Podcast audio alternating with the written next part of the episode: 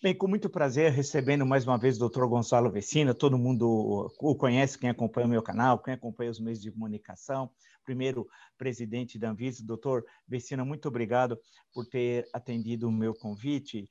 E a questão, doutor Vecina, eu por obrigação do ofício, todo dia eu passo um pente fino nos principais jornais, passo por blogs, portais, e é desesperador, porque eu nunca vejo a luz no final do túnel, quer dizer, uma possibilidade de término de, do que nós estamos assistindo. Porque em tudo na história a gente vê uma possibilidade lá na frente e tal. Nessa parece que é uma história sem fim, né? nunca vai terminar. Hoje mesmo vi o ministro da Saúde falando em 2 milhões de vacinas e tal, que isso daí, no, no, no quantum brasileiro, é absolutamente desprezível eu coloco para o senhor, dentro, da, de informações que o senhor tem, com a experiência que o senhor tem, a vacinação mesmo, aquela que é necessário ser feita, ela vai até quando? Bem, é um prazer estar aqui com você e com uh, os seus espectadores, né? É, eu, eu já fui mais, mais otimista. Atualmente eu também estou um pouco pessimista, porque a gente não consegue ter um, conjunto de ideias um pouco mais é, concretas que, que a gente possa é, falar e ter o compromisso com, com, com, as ideias e com os fatos. Né? Então, hoje, o, o, mais otimista que eu consigo ser é que nós é, estaríamos terminando o processo de vacinação da, dessa primeira população, população acima de 18 anos, com muita sorte, em fevereiro de 2022. Quer dizer, o que, que é muita sorte?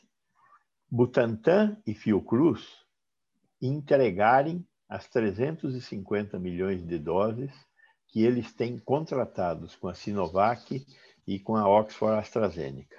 Então, se eles conseguirem fazer essas entregas das 350 milhões de doses, é, dados atrasos que eles já tiveram cometidos aqui e tendo a perspectiva de que eles vão conseguir ter a fábrica produzindo IFA no Brasil, fazendo invase, não sei o quê, com sorte, em fevereiro de 2022, nós estaríamos terminando é, de vacinar os 160 milhões de brasileiros com mais de 18 anos.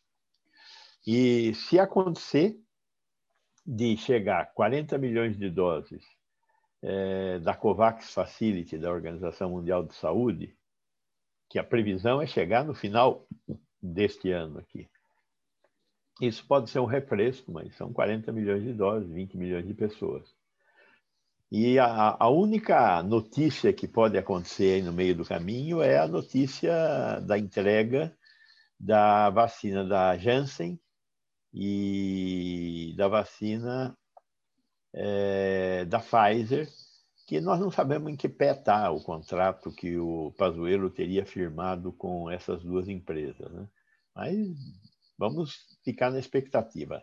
É, a Covaxin indiana, eu espero que não chegue nunca ao Brasil, que não tem estudos de fase 3, não tem estudo de fase 3, e a inspeção realizada na Bharat Biotech, na fábrica da Covaxin indiana, é, pela, pela Anvisa, é, reprovou a planta, da, a planta industrial da, da, onde se fabrica a Covaxin, por problemas de esterilidade e de análise de potência da vacina. São problemas muito é, graves, né? não são problemas que dê para ser removidos assim de uma hora para outra. Então, eu espero que a Covaxin é, não chegue ao Brasil, pelo menos não pela mão da Anvisa. Com essas mudanças que o Congresso anda fazendo aí, não, só tendo aprovação em uma agência de qualquer lugar pode entrar no Brasil. É, se o Congresso, é, essa lei passar, com certeza nós vamos ter gente inescrupulosa que vai trazer vacina da Covaxin.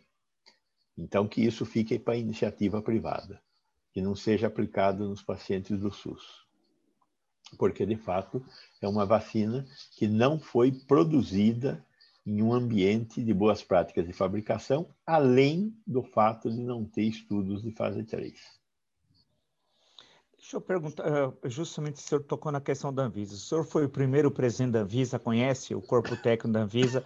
É incrível no noticiário, e gente que não é da área, geralmente são políticos, a, as pressões sobre a Anvisa. A Anvisa deve decidir isso, a Anvisa vai ter uma semana de prazo, a Anvisa vai ter isso, tem que ser assim, acabou. É como se a Anvisa tivesse criando dificuldades, a impressão que dá, para que a, as vacinas sejam colocadas à disposição é, do sistema público de saúde. Ela fosse um, um, um, obstáculo, uma pedra no meio do caminho para resolver o problema da, da, pior pandemia, acho que da história do Brasil.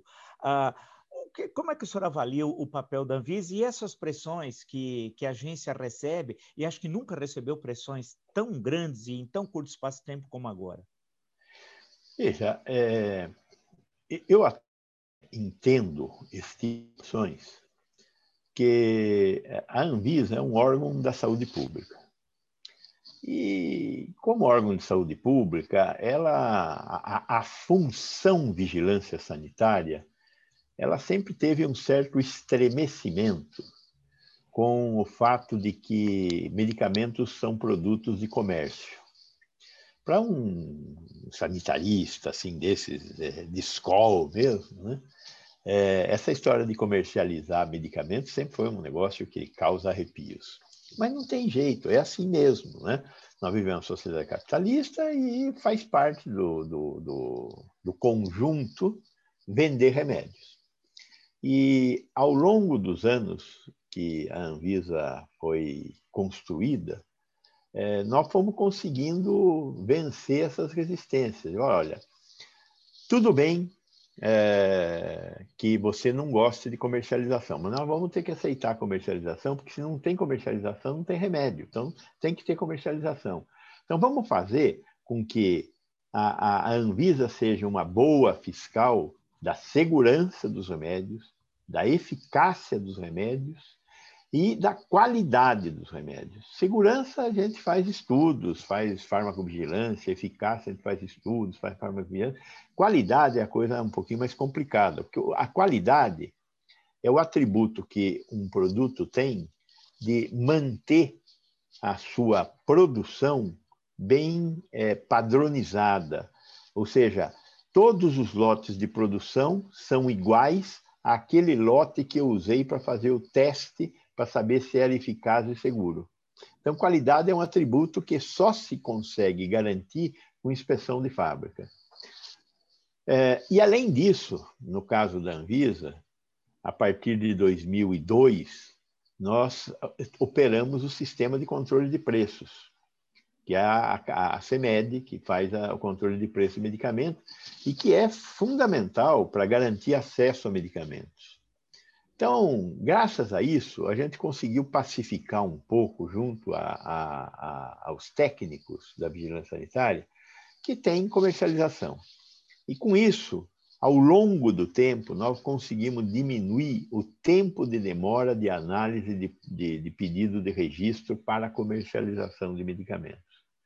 Nos últimos dois, três anos, nós praticamente zeramos filas para registro de, de, medicamentos na Anvisa. Então, existia, no mundo inteiro existe um, uma fila em qualquer agência para dar registro, porque sempre as pessoas, é, os, os, industriais querem vender mais, produzir mais, então sempre tem um backlog é, de produtos esperando para serem registrados. Então, as, existe esse receio de, de, de demora da Anvisa. Agora, quando essa epidemia começou, a Anvisa rapidamente se entrou no, nos eixos. Então, logo no, no, no, início, lá em março, abril, teve o pedido de registro de testes rápidos. A Anvisa liberou mais de 100 testes rápidos, permitindo que eles demonstrassem posteriormente que eles eram testes que tinham validade não exigiu validade prévia. Falou, olha, entre no mercado, se virem aí, porque de fato também ninguém sabia exatamente como é que funcionavam esses testes. Então vocês têm obrigação de em um ano apresentar a validação. Como não tem muita, é, é, o risco é bem menor do que um produto que você toma, é um produto que informa uma situação é, de exposição ao vírus ou não Apesar da, da, da, do momento em que eles foram aprovados, isso foi, foi, foi positivo. E logo depois veio a questão das vacinas. E na questão das vacinas, ela criou aquele processo de submissão contínua e de análise rápida da, da última submissão. Então, nós, a Visa tem dado uma demonstração de completa submissão às necessidades da, da, da sociedade brasileira, sem é, deixar de realizar suas análises de segurança e eficácia. Eu acho que ela está tá cumprindo exato, não se deixou politizar. Teve aquele episódio da morte do paciente que estava fazendo o teste da Covid, mas eu, eu entendo que a Anvisa está coberta de razão naquele episódio e que quem errou foi, foi o Butantan e a partir daí ela tem dado todas as respostas. Agora, semana, esta semana aqui, o, o ministro Lewandowski deu 30 dias para a agência dizer sim ou não. Ótimo. Se é para dizer sim ou não, tranquilo.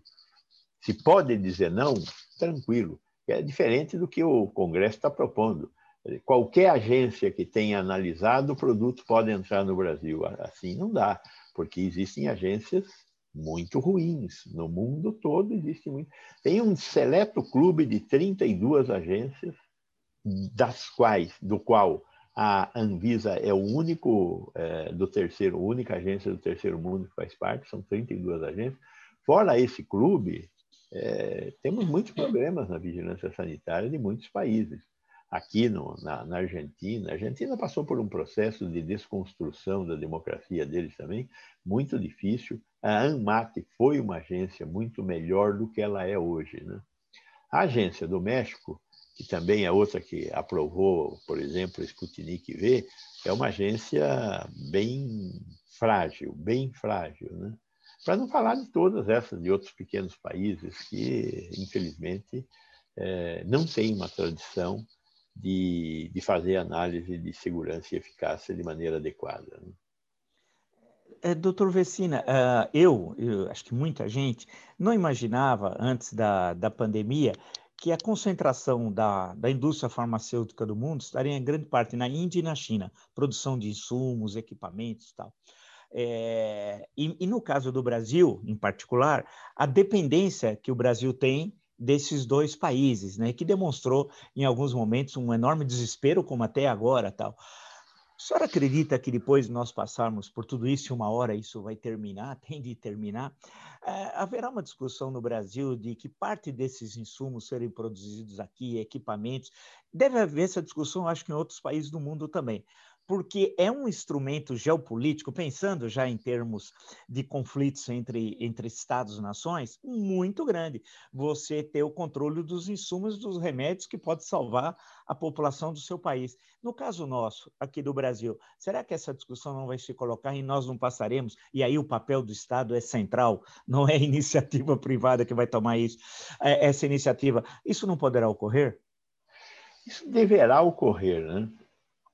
Você veja, neste momento, é, é que é uma coisa está acontecendo de forma muito silenciosa.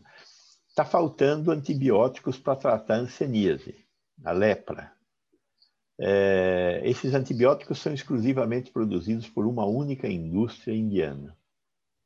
É, nós temos cerca de 60 mil casos novos de anseníase por ano. No Brasil é um país que tem um número grande de, de pacientes com lepra. E nós não estamos ouvindo nenhum barulho. Por que, que não estamos ouvindo nenhum barulho? É uma doença que atinge mais os pobres. E é uma doença muito silenciosa, né? terrível, mas muito silenciosa. É, há pouco tempo atrás, nós tivemos falta de penicilina benzatina. Penicilina benzatina é o único remédio que trata sífilis em mulher grávida. É, qualquer outra alternativa é muito mais cara e perigosa para tratar sífilis durante a gravidez. E a sífilis durante a gravidez é uma doença de pobre. Crianças que nascem com sífilis perderam a possibilidade de viver o futuro, porque nascem com uma doença que chama cretinismo. E significa exatamente isso. As crianças são cretinas. Né? Uma lesão cerebral importante. Então, é, essa questão da produção de medicamentos, particularmente voltado para essas doenças é, chamadas é, negligenciadas, porque são doenças de pobre, tuberculose, hanseníase, é, enfim, AIDS, tem muitas doenças dessas, é, é, chagas, leishmaniose. O, o, tratamento são ruins e muitas vezes o tratamento é, é, é mais lesivo do que às vezes a própria doença. No caso da leishmaniose, por exemplo, os medicamentos que nós usamos são medicamentos que produzem muitos danos é, enquanto tratam o paciente. Então nós teríamos que investir na melhoria desses medicamentos, na melhoria desses processos terapêuticos. Né? Por outro lado, existem muitos remédios também que nós deixamos de fabricar o, o, a matéria-prima. Então, hoje está grandemente concentrada na Índia e na China a produção de matéria-prima. É o caso do kit intubação. No Brasil, só uma indústria produz a matéria-prima é, para a produção desses medicamentos. E ela faz isso porque tem um, um pensamento, uma estratégia diferente para garantir é, um produto de boa qualidade a um preço adequado no mercado nacional. É, é, mas é um, é um pensamento único entre as indústrias farmacêuticas, essa de verticalizar a produção. É, o comum não é vertical, verticalizar a produção. O comum é você buscar o, o produtor mundial que tem o preço mais baixo para aquilo, apesar de você ser capturado por aquele único produtor. Por que, que isso foi para a Índia, particularmente? Foi para a Índia porque a Índia não respeita o meio ambiente, a indústria farmoquímica, particularmente essa na área da química fina, é uma indústria suja e tem um grande nível de agressão no, no meio ambiente e também é uma indústria muito perigosa. E na Índia, o respeito ao, ao meio ambiente e à saúde do trabalhador é igual a zero. Tem lá uma indústria, um, um, exército industrial de reserva, como dizia o Sérgio Barbudo aí algum tempo atrás, que é, permite que, que continue lá. Parte do que acontece da concentração industrial na China também é fruto disso de um pagamento de um salário muito baixo, embora a China eh, tenha melhorado um pouco o padrão de respeito ao meio ambiente, porque a, a China, diferentemente da Índia, está tendo uma entrada nesse processo de globalização um pouco mais inteligente do que a Índia. A Índia está usando, um, ela está tá entrando nesse processo de globalização do processo produtivo de uma forma muito mais é, ignorante, a meu ver, do que a China. Né? Tanto é que uma das coisas que a China fez foi garantir que a agência de vigilância sanitária dela fosse respeitada no mundo, porque ela sabe que é, para fazer parte de processos de, de produção mundiais, ela tem que ter uma vigilância sanitária que seja aceita nos Estados Unidos e na Europa, porque senão ela não vai fazer parte é, desse processo produtivo. Na Índia, o que acontece? Ainda tem 3 mil indústrias farmacêuticas, 20 são padrão mundial, 2.980 são lixo, lixo. É, não dá para entrar na fábrica. Só que essas 20 que são padrão mundial, elas utilizam a tecnologia de controle de qualidade de quem as contrata. Então, o Serum Institute, que é o maior produtor de vacinas do mundo, utiliza a, a, a tecnologia de controle de qualidade da, da AstraZeneca. Agora, o Bharat BioNTech não utiliza, por isso não passou na inspeção da Anvisa. Então, teremos sim que ter políticas públicas de produção de determinadas coisas, tem que ter uma inteligência aí. Nós somos um, um país de 212 milhões de habitantes. É, pelo menos, sei lá, uns 80, 100 milhões são consumidores. Então, nós temos um mercado semelhante ao mercado alemão. Com um pouco de inteligência, essa capacidade de consumir poderá ser usada a favor da sociedade brasileira, gerando valor e empregos no Brasil. Mas terá que ter um governo com inteligência suficiente, coisa que, desde a da ditadura de 64, desde 1986, nós temos tido escassa capacidade de fazer. Collor, Fernando Henrique, Lula, Dilma, Temer, nós não construímos políticas públicas nesta área é, de produtos é, para a saúde. Tivemos um arremedo em 2008, quando o Temporão, é, o ministro Temporão, ainda no governo Lula, propôs as parcerias de desenvolvimento produtivo. Graças a essas PDPs, estamos produzindo alguns produtos, mas foi é, algo específico, quer dizer, aquele remédio é muito caro, vamos fazer aquele remédio. Aí você pega uma indústria privada, você quer construir, quer produzir a engenharia reversa daquele remédio, eu garanto que eu compro de você durante cinco anos. E com você garantindo compra, você garante o investimento que teve que ser feito para fazer engenharia reversa. Então, teve um arremedo de política, mas esse arremedo de política é, é, precisa ser avançado. Né? Diferente do que os Estados Unidos fazem.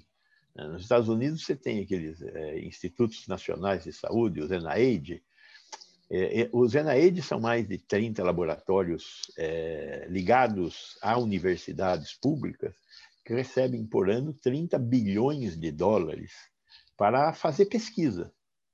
E qual é o resultado disso? Patentes, novos medicamentos, riqueza para os americanos. É, coisa semelhante acontece na Alemanha, na Inglaterra, na França. O que nós temos que fazer é olhar para esses exemplos na Coreia do Sul, é, no Japão, olhar para esses exemplos e desenvolver também uma capacidade brasileira utilizando o mercado de consumo brasileiro. Ah, doutor Vecina, eu fico olhando os números, são milhões de infectados, né? A maior parte desses sobreviveram, milhões sobreviveram. Não sei com que sequelas, alguns com sequelas graves, outras médias, outras pequenas, outros com quase sequelas desprezíveis.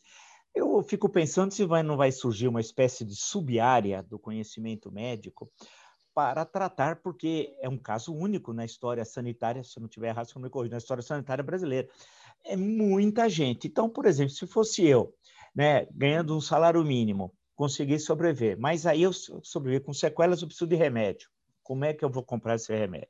Eu preciso de acompanhamento médico. Como é que eu vou ter? eu preciso de fisioterapia, porque eu estou andando com dificuldade, tal. Ah, e, e, e alguns outros, outros problemas que no campo emocional que eu possa ter ficado. Como é que vai ser isso? Quer dizer, de pensar o, o depois, daqueles milhões que se salvaram. Isso eu digo, pergunto para o senhor, porque eu estava olhando, até eu acho que algumas notícias eu leio, eu acho que está errada, eu leio outra vez, volto a ler, volto a ler, porque eu sempre acho que eu li errado que o orçamento desse 2021 do, da saúde é menor do que o de 2020. Né? É, eu achei que ele ia errado. Aí eu voltei a ler outra vez, falei, acho que alguma coisa não pode ser, porque. É... é então, como é que vai ser esse, esse depois para milhões de brasileiros? Primeiro, é bom a gente entender que o que a gente chama de medicina de reabilitação é um dos problemas mais graves do SUS. Dizer, o portador de deficiência numa sociedade com as características da sociedade brasileira é invisível. Ninguém enxerga, ninguém trata. Então, nós estamos criando aí. É, oficialmente, nós tivemos algo em torno de 13, 14 milhões de casos até agora. Na real, isso deve ser é, bem maior. Devemos ter algo em torno de 30 milhões de pessoas que já tiveram essa doença. Se estima que um, um terço das pessoas que tiveram a doença tem efeitos, tem problemas que sobraram da doença, sequelas. É, desses sequelados, pelo menos 10% da população que teve a doença tem sequelas mais graves, que vão precisar de reabilitação. Então, estamos falando de uma população é, muito grande. Né? Se você está falando de 30 milhões de pessoas, estamos falando de 3 milhões de sequelados. É, é muita gente. E, e, algumas sequelas são sequelas que precisam de medicina de reabilitação pesada. É, sequelas, por exemplo, de devido à perda de massa muscular, sequelas para você conseguir reconstituir as características, por exemplo, de sentir odores, sabores. Então, não, não vai ser fácil isso. Então, esse vai ser um desafio importante que, em grande medida, o SUS vai ter que suportar. Lógico que tem gente da, da que tem plano de saúde, que tam, os planos de saúde também vão ter que se reaparelhar, porque eu, nós não temos medicina de reabilitação também na área privada no Brasil. Essa coisa da reabilitação é, exige uma política própria. Né? O estado de São Paulo é o único estado do país que criou a, uma rede para atendimento de pessoas com deficiência, que é a, a rede Luci Montoro. É o único estado do país. A professora Lina Mara Batistella foi a heroína dessa, dessa, dessa ação. Né? Ela é professora aqui da Faculdade de Medicina da USP. E ela, ela, ela brigou muito com vários governadores seguidos, né? é, desde o Covas, para conseguir constituir essa rede. Hoje nós temos uma rede de atendimento a pessoas portadoras de deficiência no estado de São Paulo, graças a ela e a, o fato dela ter conseguido convencer os seguidos governadores a fazerem investimentos numa área que não dá muito retorno, nem político e muito menos econômico, que é reabilitação de pessoas portadoras de deficiência. Então, isso, de fato, vai ser um problema. Outro, outra, a outra questão é essa questão que você já identificou. Né?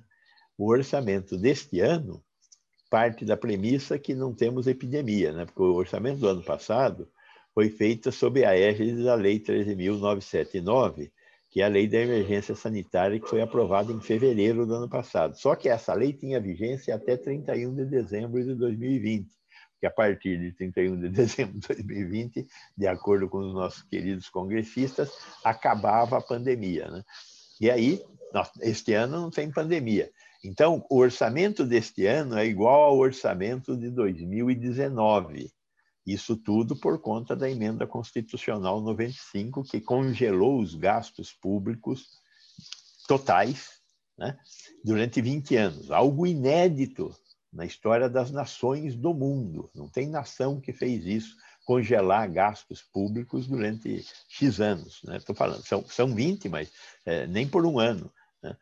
Quer dizer, essa receita de Chicago Boy que o, o, nós estamos utilizando, que não se pode nem pôr a culpa no Guedes, porque isso foi feito lá no governo Temer, é, é, é, é uma loucura. Não é? o, o Brasil vai fechar a, se, essa, se essa regra persistir nesses 20 anos, porque eu não vejo nenhuma possibilidade de haver crescimento econômico nos próximos dois, três anos. Só que você manter a regra da, da, de não existir gasto público, de não haver um, um crescimento do gasto público durante mais dois, três anos, significará condenar a estagnação a assistência social, a educação, assistência à saúde neste país. Não tem outra alternativa. É estagna estagnação, andar para trás. Isso significará, com certeza, construir um país de párias que, que eu não sei como é que nós vamos resolver. Né? Quer dizer, a, a solução parece que vai ser o, o, que o pessoal chama de darwinismo social a la Spencer. Né? Vamos matar os pobres, que é mais barato. Infelizmente. Ah, é, eu, eu justamente estava passando, anotei aqui algumas questões, mas tem uma delas, é, doutor Vecina, que eu, eu, eu, eu sempre. É aquela coisa mesmo, quando a gente trabalha com fontes históricas, a gente desconfia do documento, tal. A gente aprende isso nos primeiros anos de história. É, ter muito cuidado com o documento, porque nem sempre o documento revela a verdade. Tem um senhor, muitos anos depois, numa série que eu fiz sobre Canudos, eu, minha tese de doutorado foi sobre Canudos, ele foi o primeiro que em 1949, 50 foi a Canudos, ainda viu sobreviventes da primeira Canudos. Ele disse assim, olha Vila, toma muito cuidado com o documento, leia com, com cuidado, porque ele falou, olha, nada mais falso que uma ata de condomínio. É, era a, a, item 1 um da, da ata do condomínio, pintura do prédio Qual é, qual é, como é que está a ata? Foi aprovada por maioria de votos a pintura do prédio. Saiu uma briga, xingamentos, um reclamou, outro disse que o filho riscou o carro. Houve um caos durante uma hora e meia, ameaças, tudo. E a ata é simples, foi aprovada por maioria de votos a pintura do prédio. Então ele falou, sempre toma cuidado. Então quando eu leio algumas coisas, eu também sempre tomar cuidado, leio, volto, volto. Hoje eu vi uma da Folha, pouco antes de nós conversarmos, e eu, eu fiquei estarrecido, porque que diz assim, eu, como jornalista é muito bom, eu já li muitas coisas dele, de muitos anos, eu certamente é, não tem nenhuma inverdade. A manchete diz assim: mulher morre após teste clandestino com cloroquina nebulizada em Manaus e deixa recém-nascido. Aí eu fui ler a matéria, além dessa senhora que faleceu, Uh, mas dos cinco que estavam nesse experimento, que um dos médicos entrevistados chama de que é coisa do Dr. Mengele, diz um dos médicos entrevistados na matéria, de cinco, quatro morreram. E a senhora que autorizou não foi o marido, que lá estava, inclusive, no hospital, acompanhando a esposa que estava na UTI, com um bebê, inclusive, recém-nascido, uh, também internado, mas foi ela que lá no leito da UTI assinou autorizando esse experimento. Isso aqui é uma coisa assim inacreditável. Como é que o senhor avalia esses. E, e o Conselho Federal de Medicina provavelmente vai ficar em silêncio. É, não sei, espero que não, torço que não. Como é que esses experimentos são feitos? Como a tal de ozonioterapia no sul do país? O que, que, que aconteceu com a medicina? O que, que está acontecendo com a medicina brasileira? Primeiro que não, esse, nesse caso do, do, do da, da hidroxicloroquina é, inalável, não era um experimento. Era um uso off-label, direto e ponto. Não tinha nenhuma. Exato. O paciente tem que assinar dizendo que está de acordo com, com, a, com a utilização. Né? É, provavelmente foi algo assim. Olha, nós temos aqui uma coisa que pode fazer bem para você, mas você precisa concordar em tomar. Você concorda em tomar? Mas, doutor, pode fazer bem? Sim, eu acho que pode fazer bem mas eu não posso assumir a responsabilidade por você tomar, porque pode ser que faça mal. Mas, na minha experiência, sempre fez bem. Você concorda em tomar ou não? Se você transfere para o paciente, covardemente transfere para o paciente a decisão de correr ou não correr um determinado risco. É lógico que se você é o médico que está tratando aquele paciente, tem uma relação de confiança entre você e o médico, você tenderá a acreditar no médico e vai assinar qualquer coisa que lhe ponham pela frente. Particularmente quando você está numa, numa doença que criou esse ambiente, está numa UTI. Então as pessoas acabam assinando, mas não existe nenhum tipo de é, projeto de pesquisa. A diferença, um projeto de pesquisa, você monta o projeto de pesquisa, manda para a Comissão Nacional de Ética em Pesquisa e manda para a Anvisa. A Comissão Nacional de Ética em Pesquisa vai verificar os aspectos éticos, se a pessoa de pesquisa teve conservado seus direitos. A Anvisa vai verificar os aspectos metodológicos, do ponto de vista científico, o duplo cego, a randomização, está tudo certinho. Bom, aí aprovou, aí o projeto de pesquisa segue. Isso é uma coisa o uso da, da, da, desse tipo de experimentação que foi feito lá não é experimentação, já é direto o uso off-label, o uso não indicado. Off-label é fora da prescrição.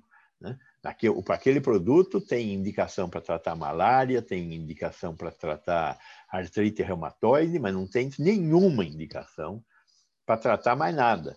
A, ivermectina, que tem sido cantada em prosa e verso, que é hepatotóxica, o próprio detentor da, da, da, da invenção já fez várias publicações no mundo todo dizendo eu não recomendo o uso da ivermectina, exceto para tratar piolho, eh, que é o caso da Merck. Ponto. Né? No caso da cloroquina, é, o, o, fabricante original já se perdeu, porque é um remédio muito antigo, a cloroquina e depois a hidroxicloroquina. Não houve nenhuma manifestação de nenhuma indústria mas é, ela não tem nenhuma. Já foi feita muita pesquisa no mundo inteiro que demonstrou que não tem jeito de dar certo. Né? Hoje ainda eu recebi uma notícia de um, do Diário Oficial de Sorocaba em que a cidade de Sorocaba, através da sua Secretaria da Saúde, resolveu distribuir o kit Covid, depois de fazer um experimento com 120 pacientes que tomaram precocemente ivermectina e, e, e, com isso tiveram uma doença que foi muito branda e se salvaram. Só uma pessoa morreu. A hora que você vai ver como é que o experimento foi feito, não tinha nenhuma regra, nenhuma possibilidade daquilo poder ser comparável a uma pesquisa clínica. E a prefeitura está distribuindo o kit Covid agora em Sorocaba. Né? Eu falo de Sorocaba porque sou, sou sorocabano. Né? Uma, uma, vergonha imensa. E uma cidade que tem a primeira faculdade de medicina do interior, que é a faculdade de, da, da, da PUC. Né? Então, é, foi criada lá em 53. Então, é uma, é uma vergonha essa, essa utilização de medicamentos da forma como está sendo utilizado e com casos letais como esse aí de, de, de Manaus, né? É, e, e, no caso da ivermectina, que é hepatotóxica, uma pessoa que já teve hepatite ou uma pessoa que tem é, alcoolismo, alguma coisa dessa, já, já tem um fígado comprometido. Então, tomar ivermectina é atravessar o Rubicão e, e ir para a necessidade de um transplante mais rapidamente. Então, eu acho muito complicado isso. E o Conselho Federal de Medicina e os conselhos regionais de medicina não estão nem aí. Né? Quer dizer, é, é, o médico e o paciente, é uma relação médico-paciente. O conselho não se meterá. No caso da ozonioterapia, o Conselho Federal de Medicina se manifestou, a coisa de três, quatro anos, ele se manifestou abolindo, é, banindo, banindo, melhor dizendo, banindo da prática médica qualquer coisa que tenha a ver com ozonioterapia. Porque os ozonioterapeutas são muito agressivos. O sujeito produz o, O3, que são três moléculas de oxigênio, e, injeta na, na, na, na via eh, venosa do, do, paciente ozônio. Tem esse uso intraretal. O uso intraretal não tem nem nenhum risco a mais, mas injetar ozônio na, na, nos vasos, isto é dá oportunidade para a ocorrência de uma, de uma infecção, é, de bolhas na, na, circulação, é uma coisa grave. Né? Então, a ozonioterapia e os ozonioterapeutas são muito criminosos, eu diria, sabe? E por isso o Conselho Federal de Medicina proibiu a prática da ozonioterapia tem alguma coisa. O ozônio é um produto desinfetante, o ozônio é um produto desinfetante. Em lavanderias ele está sendo usado como desinfetante. Mas é para lavar roupa, não é para usar no corpo humano. Né? Não tem cabimento isso. Então, é, tempos difíceis para a medicina nós estamos vivendo, viu, Vila? É verdade. É, eu tinha tantas outras questões, eu falei, não vou abusar aqui do doutor Vecina, que sempre esclarece e não tira o pé na dividida, para usar as nossas metáforas futebolísticas, né? tá porque o momento realmente é extremamente visto. Então, doutor Gonçalo Vecina, mais uma vez, muito obrigado, e quando tiver, e eu gostaria de depois, uma outra vez, ter a oportunidade de voltar a conversar com o senhor. Então, até a próxima. Muito obrigado. Até, então. muito obrigado e parabéns pelo seu trabalho, Vila. Um Valeu, abraço. obrigado, então. Obrigado. Um abraço.